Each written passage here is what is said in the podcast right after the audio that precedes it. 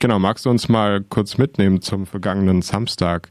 Äh, was ist da vor dem AKW Neckar-Westheim passiert? Wie verlief die Aktion? Genau, wir sind da am Samstag mit ungefähr 120 Menschen ähm, zu diesem AKW gefahren und haben dann da das Haupttor blockiert. Ähm, das war eine total schöne Aktion, eine total bunte Aktion mit ganz vielen verschiedenen Menschen. Und wir haben auch da den Betrieb teilweise gestört von diesem Atomkraftwerk.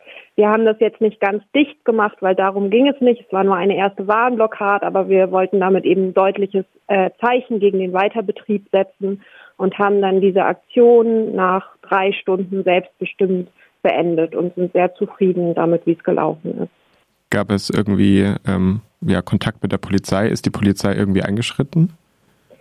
Die Polizei war vor Ort, aber die haben sich ziemlich zurückgehalten. Also wir konnten da in Ruhe einfach unser Ding machen, was für uns auch äh, zeigt, dass auch einfach die Notwendigkeit von zivilgesellschaftlichen Protest und Widerstand in dem Moment da auch anerkannt wurde. Jetzt ist die, also der Grund war ja, dass ähm, ja die Laufzeitverlängerung der AKWs anstand, beziehungsweise jetzt beschlossen wurde. Als Grund für die befristete Laufzeitverlängerung wird ja immer die Energiesicherheit genannt. Ist da nicht was dran? Brauchen wir Atomkraftwerke nicht zumindest übergangsweise, um die Energiesicherheit für diesen Winter zu gewährleisten?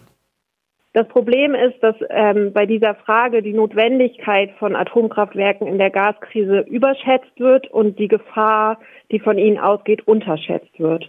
Also dieser sogenannte Stresstest, der durchgeführt wurde, hat gezeigt, dass die deutschen Atomkraftwerke sogar unter extremen Annahmen für die Stromherstellung gar nicht benötigt werden und den Gasverbrauch gar nicht relevant reduzieren können. Und ähm, das liegt unter anderem daran, dass die Gaskraftwerke halt vor allem für die Wärmeerzeugung zuständig sind, aber Atomkraftwerke nur äh, Strom produzieren können.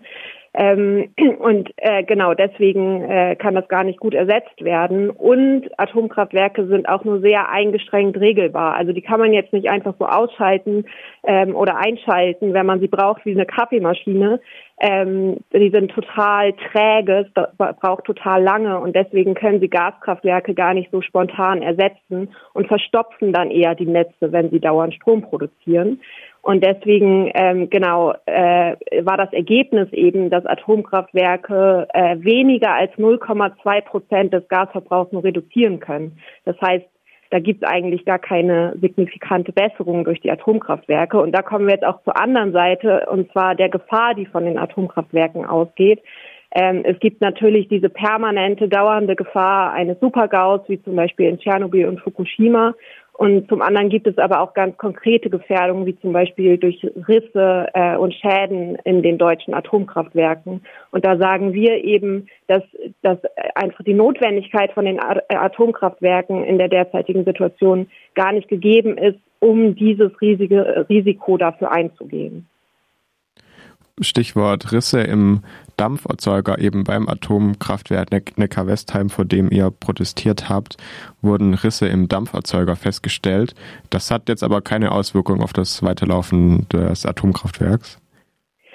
Genau, also da gibt es äh, mehr als 350 Risse in den Rohren am Dampferzeuger. Das ist ähm, eine ziemlich große Gefahr. Da sagen Reaktorsicherheitsexpertinnen auch, dass es eigentlich, wenn es zu einem Bruch dieser Rohre kommt, äh, jeden Tag zu, einer, zu einem Störfall bis hin zur Kernschmelze kommen könnte. Also da geht eine riesige Gefahr von aus. Das Atomkraftwerk läuft aber gerade munter weiter, was wir natürlich auch kritisieren, äh, dass es unter diesen Bedingungen weiterläuft. Ähm, da läuft aber auch gerade ein Gerichtsverfahren. Also AnwohnerInnen und äh, lokale Initiativen vor Ort und die Anti-Atom-Organisation ausgestrahlt ähm, haben da sozusagen Klage eingereicht und äh, darüber gibt es dann am 14. Dezember einen Gerichtsprozess, äh, Gerichtsprozess, ob diesem Atomkraftwerk die Betriebsgenehmigung entzogen wird. Habt ihr die Befürchtung, dass jetzt, wo die Laufzeitverlängerung zumindest befristet äh, beschlossen wurde, auch die Gefahr besteht, dass es zu einer Diskussion kommt, dass die Atomkraftwerke ja nicht, nicht noch weiter, also auch unbefristet weiterlaufen könnten und dass das dann auch beschlossen wird? Ja, auf jeden Fall. Also das ist auch der Hauptgrund für unsere Kampagne. Zum einen ähm, war es uns wichtig, ein deutliches Zeichen ähm, gegen den Weiterbetrieb bis April zu setzen. Aber auch darüber hinaus merken wir einfach gerade, wie dieser sogenannte Streckbetrieb einfach der Debatte ähm, um langfristige Laufzeitverlängerung Tor und Tür öffnet. Ähm, und da wollen wir eben eingreifen. Deswegen sagen wir auch, sollte es tatsächlich im nächsten Jahr Debatten um langfristige Laufzeitverlängerungen geben, werden wir dann mit noch mehr Menschen wiederkommen und ganz entschlossenen zivilen Ungehorsam leisten. Das ist ein guter Stichwort, ein guter Stichpunkt. Ähm, die, ich glaube, da ist es auch sehr wichtig, dass, äh, dass es eine große Bewegung gibt und dass die große Bewegung auch zusammenkämpft. Ähm, mein Gefühl ist, dass wenn es um Anti-AKW-Proteste geht, dass die immer deutlich kleiner sind als Proteste zum Beispiel gegen Kohlekraft. Und wenn Gruppen wie Fridays, Fridays for Future zu Demonstrationen aufrufen, ähm, eigentlich sollten Anti-AKW-Bewegungen und Klimagerechtigkeitsbewegungen ja zusammen denken und kämpfen. Für das, sie kämpfen ja für das gleiche Ziel und, und eigentlich gibt es da ja auch ähm, keine Notwendigkeit, diese Bewegung zu unterscheiden. Nichtsdestotrotz scheint es da in meinem Gefühl nach eine gewisse Trennung zu geben. Ähm, und Atomkraft scheint da nicht im besonderen Fokus von großen AkteurInnen der Klimagerechtigkeitsbewegung zu sein. Es sind auch unterschiedliche Menschen auf den Demos. Täuscht da mein Gefühl? Und äh, wenn nein, wie können diese Bewegungen zusammengedacht werden und wie können dann sozusagen die Proteste gebündelt werden? Mhm. Also ich glaube, erstmal ist nochmal wichtig zu betonen, dass Atomkraft tatsächlich keine Klimaretterin ist. Da gibt es ja auch Stimmen, die das behaupten. Ähm, aber es ist ganz wichtig zu sagen, Atomkraft ist nicht klimaneutral. Ähm, der ganz, auf dem ganzen Lebensweg des Brennstoffes ähm, wird CO2 ausgestoßen und Atomkraft verschärft die Klimakrise eher sogar noch, weil ähm, das eben den Ausbau der erneuerbaren Energien verhindert. Ähm, genau, das ist erstmal irgendwie wichtig festzustellen. Ähm, ich glaube, ich würde zustimmen, dass es sozusagen gerade da noch keine großen ähm, gemeinsamen äh, Proteste und Aktionen gibt von der Klimagerechtigkeit und der Anti-Atom-Bewegung, was aber, glaube ich, auch daran liegt, dass Atomkraft in den letzten Jahren einfach nicht so ein großes Thema war.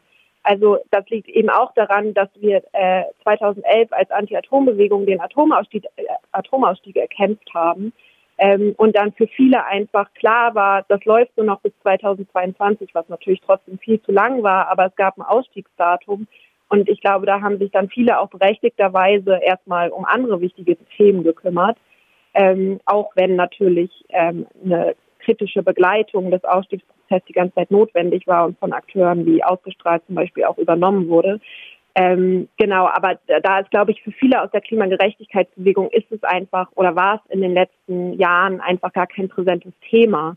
Ähm, und da war es auch ähm, sehr wichtig, sich dann ums Thema Klima zu kümmern. Und insofern sind wir da auch nicht in so einer, wir als Anti-Atom-Bewegung, wenn ich jetzt äh, für die Bewegung sprechen kann, ähm, sind wir da jetzt auch überhaupt nicht in so, so einer vorwurfsvollen Haltung und sagen, kümmert euch doch mal ums Thema Atomkraft, sondern so eine Aufgabenverteilung innerhalb von einer Bewegung ist auch total wichtig und notwendig. Und gleichzeitig wünschen wir uns natürlich trotzdem, dass jetzt gerade jetzt, wo das Thema wieder richtig losgeht, wieder auch gemeinsam ähm, eben auf die Straße gehen können. Und da war jetzt, glaube ich, unsere Blockade von Runterfahren am Samstag ein sehr guter Anfang, weil wir da eine total gemischte Gruppe waren. Einerseits mit Menschen von früher aus der Anti-Atom-Bewegung, andererseits mit ganz jungen Menschen aus der Klimagerechtigkeitsbewegung. Und ich glaube, dass, da braucht es jetzt einfach einen neuen Anfang, jetzt wo das Thema wieder wichtig wird. Und ähm, genau, das ist auf jeden Fall unser Ziel in den kommenden Monaten, die Bewegung auch noch näher zusammenzubringen. Du hast ja auch schon angesprochen, wenn, wenn es eben jetzt zu einer Diskussion kommt, dass äh, die Atomkraft unbefristet weiter verlängert werden soll oder es Beschlüsse in diese Richtung geben soll, werdet ihr äh, ja weiterhin zivilen Ungehorsam leisten. Was sind denn nochmal zusammengefasst eure Forderungen? Warum äh, ist Atomkraft keine Lösung der Energiekrise und auch keine Lösung der Klimakrise? Und warum sollten wir sie besser gestern als morgen abschalten? Genau, also der Hauptpunkt ist einfach, dass Atomkraft viel zu gefährlich ist. Wir können als Gesellschaft dieses Risiko, was von den Atomkraftwerken ausgeht, nicht länger tragen.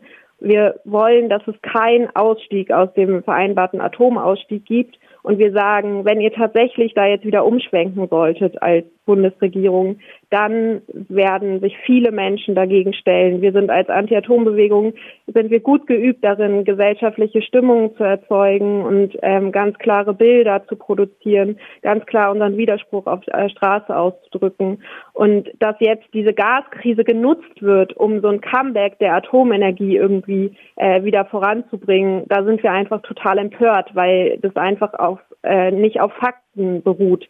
Wie gesagt, Atomkraft ist keine Lösung, sowohl in der Gaskrise als auch in der Klimakrise. Das verschärft es eher noch. Und wir sollten jetzt ganz schnell auf erneuerbare Energien umsteigen. Wir sollten auch schauen, wie wir insgesamt ähm, in unseren Energiesystemen weniger Energie verbrauchen können, damit wir einfach ähm, ja zu guten, dezentralen, nachhaltigen Energiesystemen kommen können. Und letztendlich ja, wünschen wir uns einfach ein gutes Leben für alle in einer atomstromfreien und klimagerechten Welt.